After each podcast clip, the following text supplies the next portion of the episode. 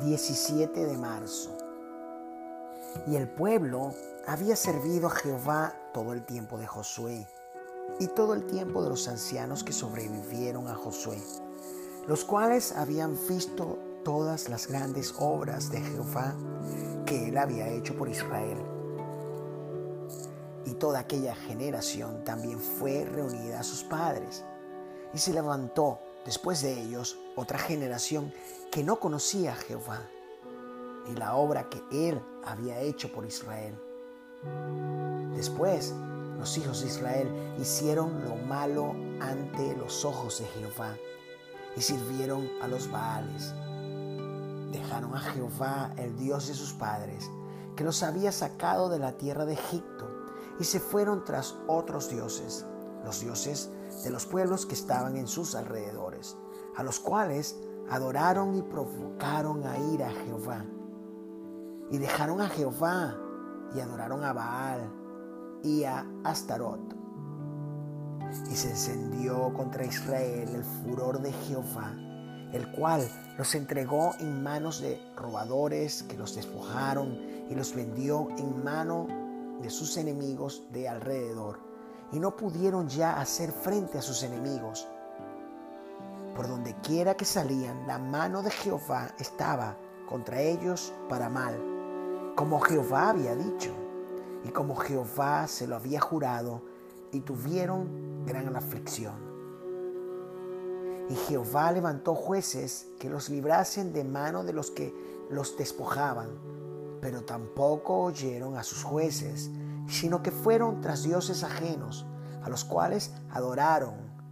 Se apartaron pronto del camino en que anduvieron sus padres obedeciendo a los mandamientos de Jehová.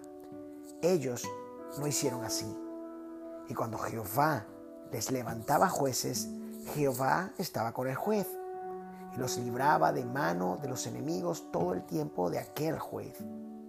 Porque Jehová era movido a misericordia por sus gemidos a causa de los que los oprimían y afligían. Mas acontecía que al morir el juez, ellos volvían atrás y se corrompían más que sus padres, siguiendo a dioses ajenos para servirles, e inclinándose delante de ellos, y no se apartaban de sus obras, ni de su obstinado camino. Y la ira de Jehová se encendió contra Israel y dijo, por cuanto este pueblo traspasa mi pacto que ordené a sus padres y no obedece a mi voz, Tampoco yo volveré más a arrojar de delante de ellos a ninguna de las naciones que dejó Josué cuando murió, para probar con ellas a Israel si procurarían o no seguir el camino de Jehová, andando en él, como lo siguieron sus padres. Por esto dejó Jehová a aquellas naciones sin arrojarlas de una vez, y no las entregó en mano de Josué estas pues son las naciones que dejó Jehová para probar con ellas a Israel, a todos aquellos que no habían conocido todas las guerras de Canaán, solamente para que el linaje de los hijos de Israel conociese la guerra, para que la enseñasen a los que antes no la habían conocido.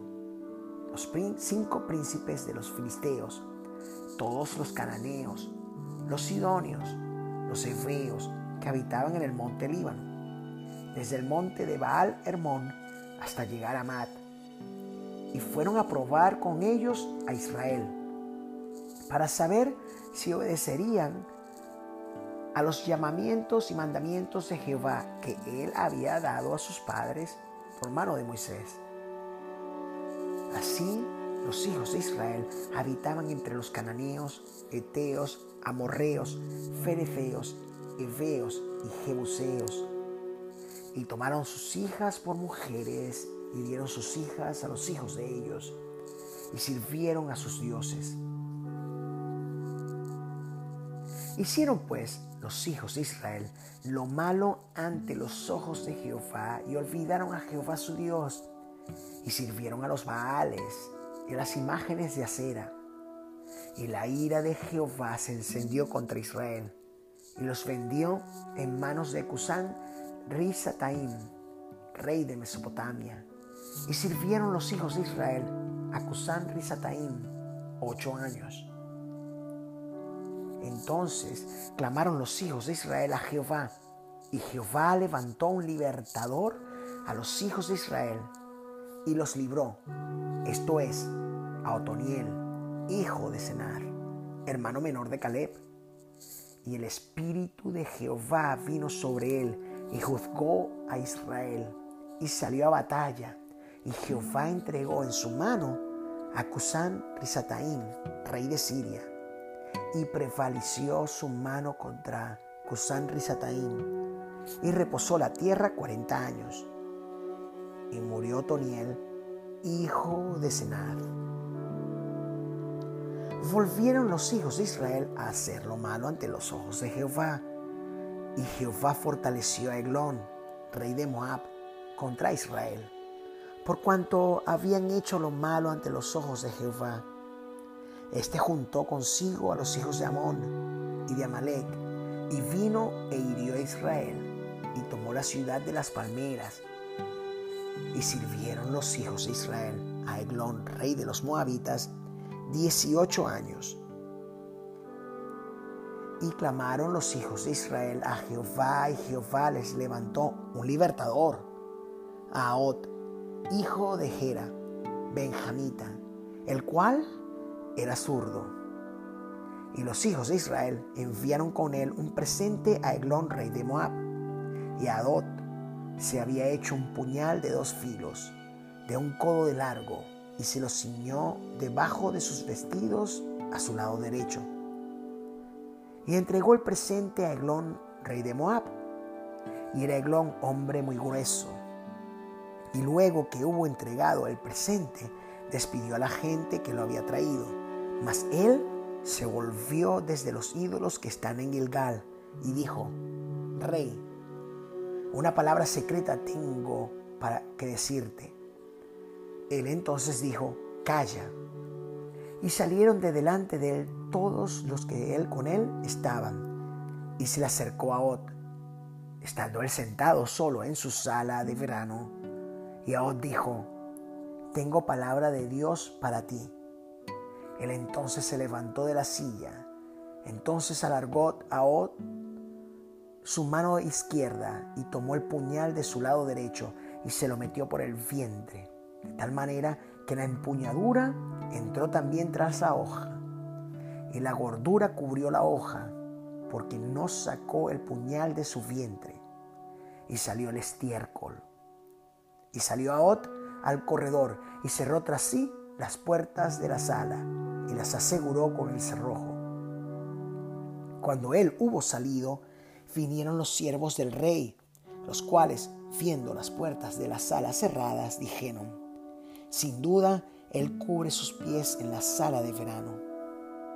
Y habiendo esperado hasta estar confusos, porque él no abría las puertas de la sala, tomaron la llave y abrieron, y he aquí, su señor caído en tierra, muerto.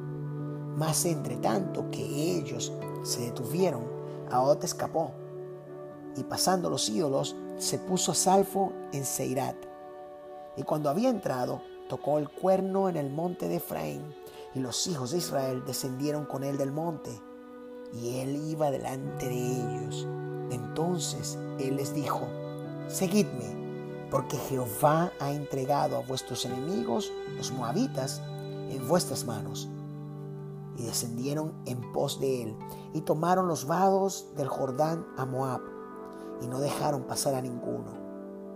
Y en aquel tiempo mataron de los moabitas como diez mil hombres, todos valientes y todos hombres de guerra. No escapó ninguno. Así fue subyugado Moab aquel día bajo la mano de Israel. Y reposó la tierra ochenta años. Después de él fue Sangar, hijo de Anat, el cual mató a 600 hombres de los filisteos con una aguijada de bueyes. Y él también salvó a Israel.